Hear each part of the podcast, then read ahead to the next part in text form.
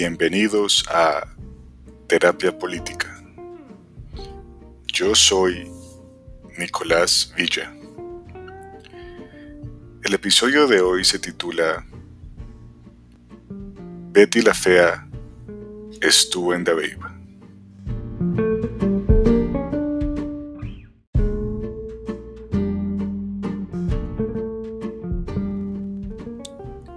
Bienvenidos una vez más a Terapia Política.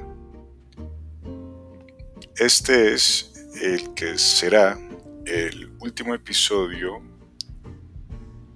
que se ha publicado en el año 2019. Eh, será un episodio de coyuntura, eh, dada las o los atroces eh, las atroces noticias que eh, llegan a los colonos desde el municipio de Dabeiba, específicamente el cementerio de Dabeiba.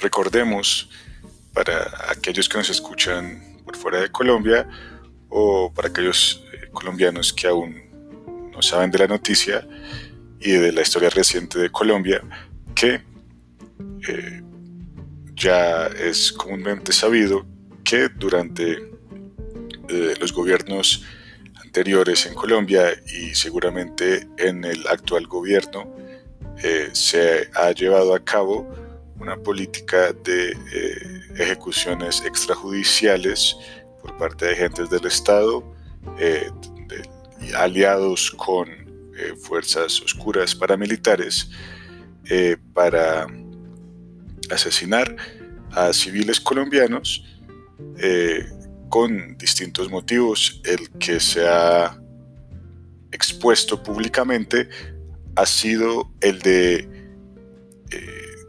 aumentar las bajas en combate, presentar mejores resultados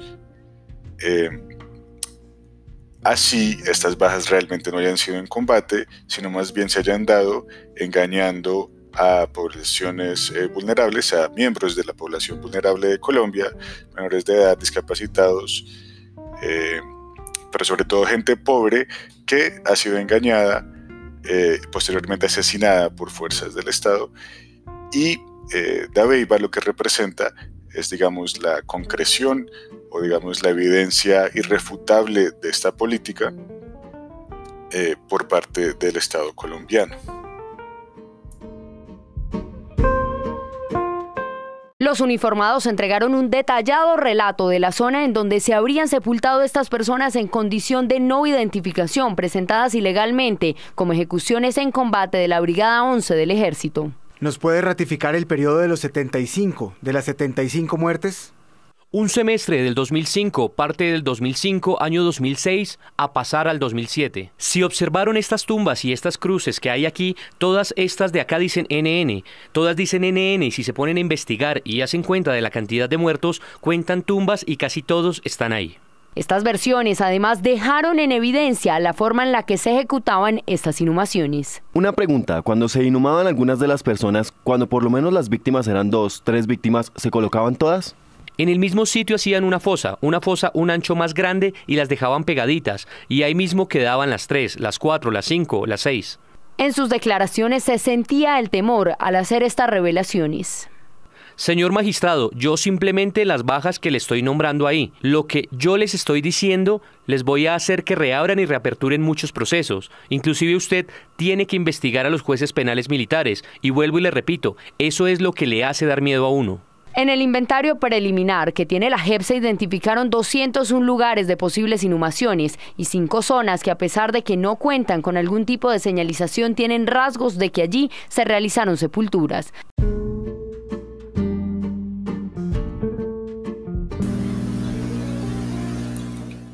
Entonces, después de contextualizarnos sobre qué fue esto de los falsos positivos y qué significa Dabeiba, entremos a analizar eh, por qué y para qué pueden ocurrir este tipo de eventos.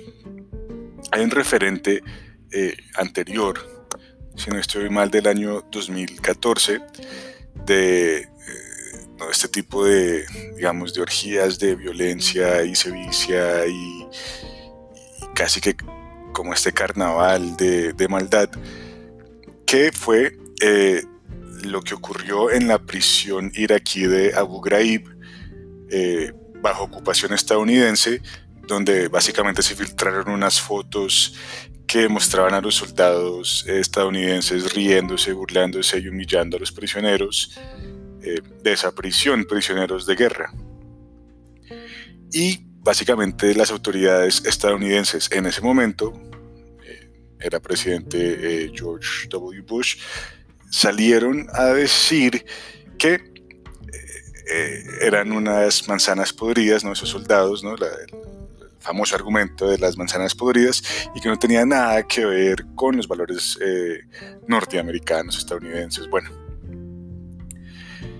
cualquiera que conozca más o menos de cerca eh, la cultura estadounidense sabe que sabe muy bien que precisamente esa es la manera en que alguien nuevo se integra a la cultura estadounidense, precisamente a través de, de pruebas y humillaciones y y épocas difíciles y de dureza, ¿no? y ese es básicamente, inclusive el sueño americano está de alguna manera, o la narrativa del sueño americano funciona así, ¿no? Llegas, te va mal, después vas trabajando, pero ese trabajo es realmente eso, ¿no? Entregar ese esfuerzo, esa dignidad y humillarse frente a lo que ya hay. Por eso, si uno se pone a ver cualquier historia de los distintos pueblos y etnias que han llegado a Estados Unidos, sea italiano, irlandés, cualquiera, eh, inclusive los alemanes, ingleses, siempre pasan por ese periodo de dificultad tan grande, guerra.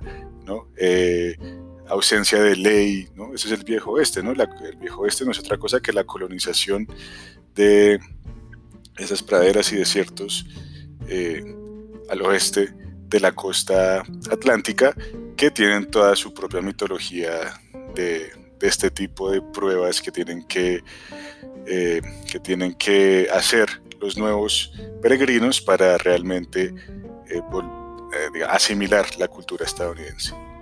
Pero bueno, entonces, de la misma manera que las culturas distintas tienen formas de comer, de creer en Dios, de relacionarse entre los sexos, de relacionarse con sus gobernantes, de crear sus sociedades, pues claramente eh, la forma en que las culturas torturan o asesinan o agreden eh, a sus enemigos también eh, son discientes de, lo que, de lo que son y de su visión de mundo y de sus ideologías y de su inconsciente. Y por eso es muy útil recurrir a las teorías del psicoanálisis.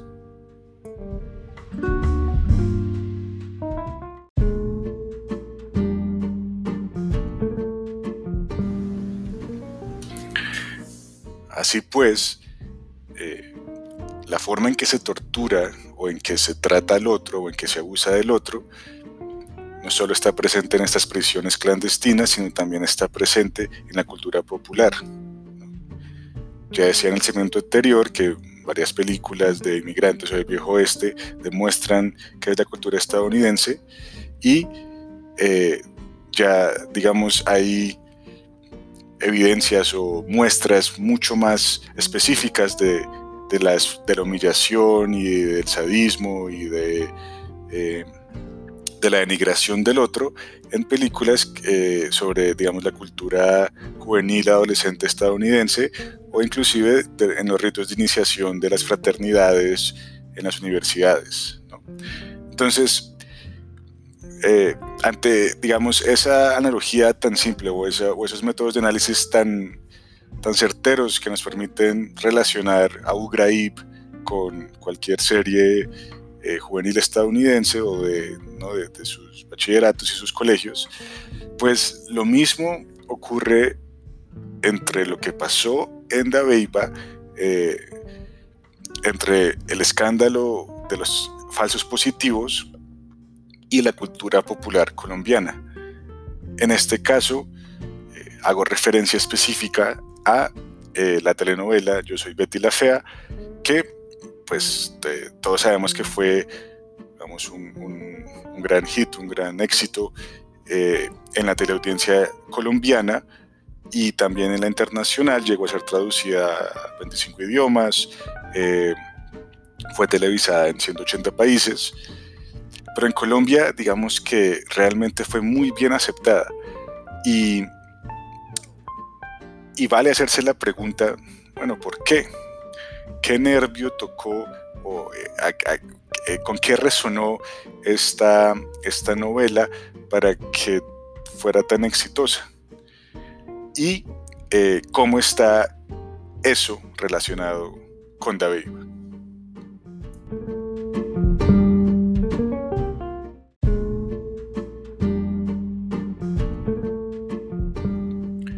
Pues bien, tanto Dabeiba como Betty la Fea, eh, ambos son ejemplos, o ambos, bueno, uno es un ejemplo ficticio y otro es un ejemplo real de algo que está en el inconsciente de los colombianos, en el inconsciente colectivo de la cultura colombiana, y es la ningunización, si se me permite el término, del enemigo el problema, o más bien lo que evidencian ambos casos, tanto Betty la Fea como Dabeiba, es que el enemigo en Colombia son los mismos colombianos. Lo que decíamos en episodios anteriores sobre la distancia del poder, que es, como vista, que es vista como parte del paisaje en Colombia, y esta cultura colectivista de roscas, ¿no? ha creado dos grupos o dos segmentos de la sociedad colombiana que a pesar de que ambos son colombianos, realmente eh, no son vistos. ¿A qué me refiero? Más bien el estamento o la casta superior en Colombia realmente no ha invisibilizado a la casta eh, que domina o que oprime.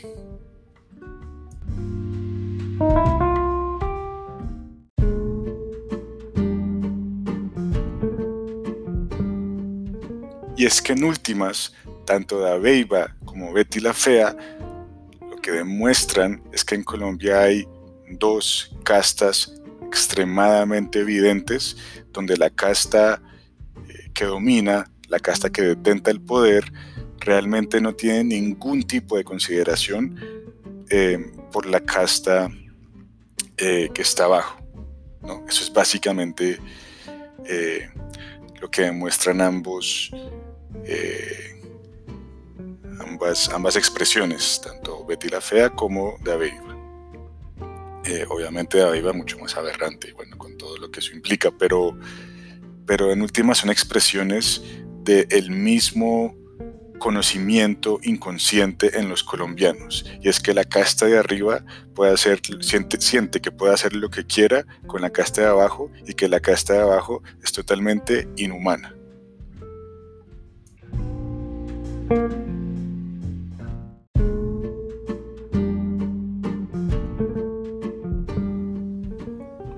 si recordamos bien la serie, básicamente hay dos bandos, dos castas.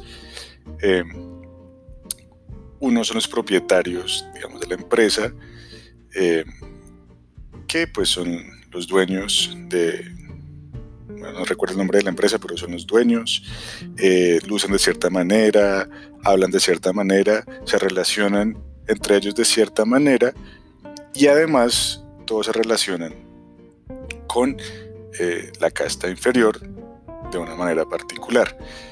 La casta inferior eh, se denomina, creo que el, cuartel de las feas, em, independientemente de su atractivo físico o no. Porque, claro, eh, para que la novela funcione tiene que ser eh, ficción, pero lo que en verdad está detrás de esa fealdad no es tanto el atractivo sexual. Eh, de hecho, hay relaciones entre ambas castas sexuales porque no es un problema de, atracción sexual, sino lo que está detrás de esa fealdad es la pobreza, ¿no? es, es la pertenencia a una casta distinta.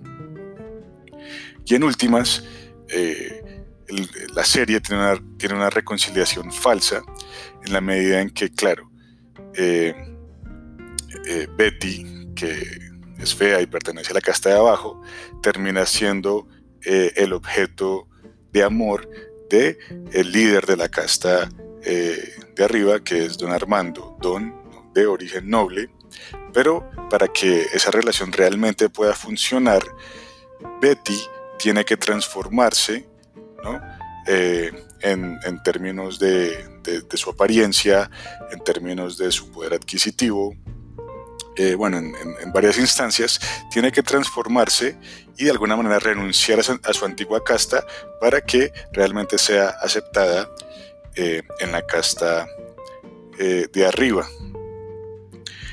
Claro, quizá también en eso resida el éxito de la telenovela, en que en últimas le vende ese falso sueño a los televidentes de que de alguna manera las dos castas pueden reconciliarse, pero más aún le vende el falso mensaje a los de abajo que de alguna manera pueden eh, redimirse y pertenecer a la casta superior o de arriba por lo menos porque es difícil eh, reconocerla como superior inclusive eh, la misma novela pues muestra todos sus desencuentros, mentiras, engaños, traiciones internas, simplemente es la que está arriba, no sé si, si la podemos llamar eh, superior. ¿Qué ocurre en Dabeiba? Precisamente que los que están allá enterrados comparten la cualidad de, del cuartel de las feas, que son pobres, ¿no? Y, en la realidad, eh, ellos no tuvieron la capacidad de redimirse, de volverse bonitos y eh, ser asimilados por la casta de arriba.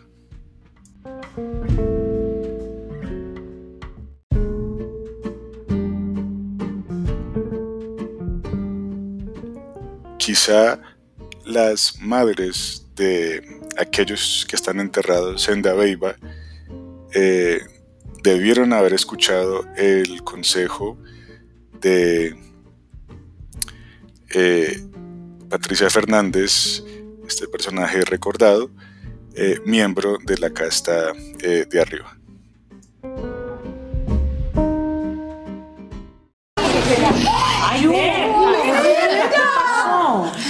¿Qué pasó? ¿Fue donde el médico al fin? Sí, ya fui y, me hicieron todos los exámenes. ¿Pero qué? ¿Qué tiene? Pues que tengo... ¿Qué? Tengo un gordito de cinco meses. ¡Qué susto! embarazada? Sí. Ay, no, pues, qué horror. ¿Cómo se reproducen los pobres?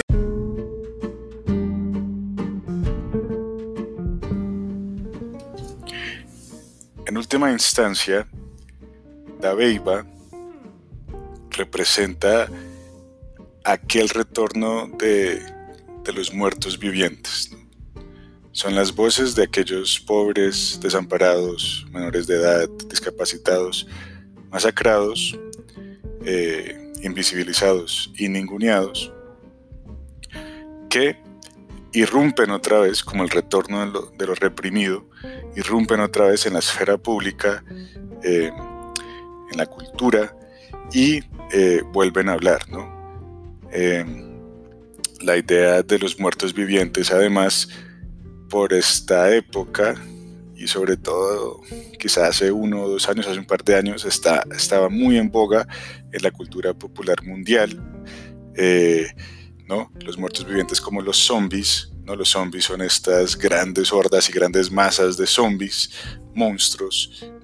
Feos, eh, harapientos, brutos, tontos, eh, primarios, ¿no? Que venían por nosotros a matarnos, a robarnos, ¿no? Inmundos además, una vez más, muy, muy feos, quizá tan feos como el cuartel de las feas, y totalmente eh, distintos de aquellos otros monstruos muy refinados, eh, muy ricos, muy apuestos, muy atractivos, que son los vampiros, ¿no? que eh, si bien se dedican a, a chuparnos la sangre a todos y viven de, quitarnos la vida, son aquellos monstruos de los que nos podemos enamorar y que si tenemos suerte, inclusive terminamos siendo aceptados en su manada de vampiros.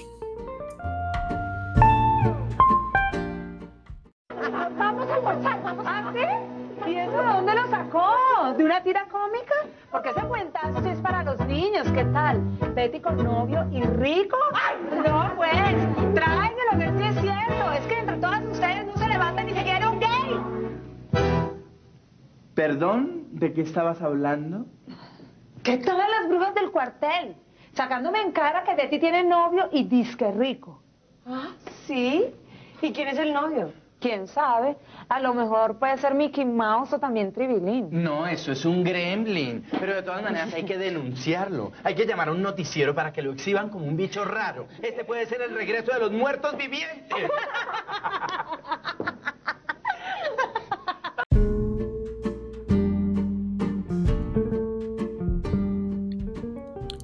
esas condiciones, o en las condiciones actuales en las que se encuentra Colombia,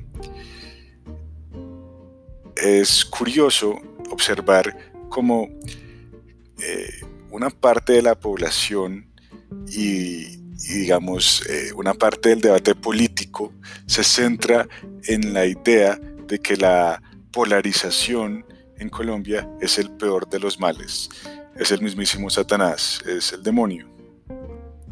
Es curioso esta fijación a la no polarización cuando es evidente que Colombia está dividida en bandos, cuando Colombia es el país más desigual de Sudamérica, el tercer país más desigual del mundo, cuando hay una casta que es ninguneada, oprimida eh, por la otra. Lo que esto demuestra es que la casta de arriba en, en Colombia y sus eh, simpatizantes, al igual que sus miembros, están en negación, ¿cierto? Les cuesta mucho inclusive aceptar que, que hay divisiones en Colombia y que Colombia está dividida o que existe otra Colombia. Eh, pero bueno, Colombia es un país que ha estado durante gran parte de su historia en conflicto civil y eh, guerra civil, digamos, y gran parte de sus gobernantes aún se ciñen a la versión de que en Colombia no hay conflicto. Pero claro que hay conflicto y claro que estamos polarizados. Muchas personas que eso es lo que quieren, hay mucha gente de la sociedad que eso es lo que quieren, borrarnos del mapa, eh, hacer que lo de nosotros se acabe, pero nosotros nos seguirán viendo, nos seguirán, mientras existamos, nos seguirán viendo. Y yo me pregunto, cómo la gente burlándose de uno, como utilizándonos para que me lo hagan pasar que de una bandola, que criminales, que no sé qué. Eso es lo que más me duele.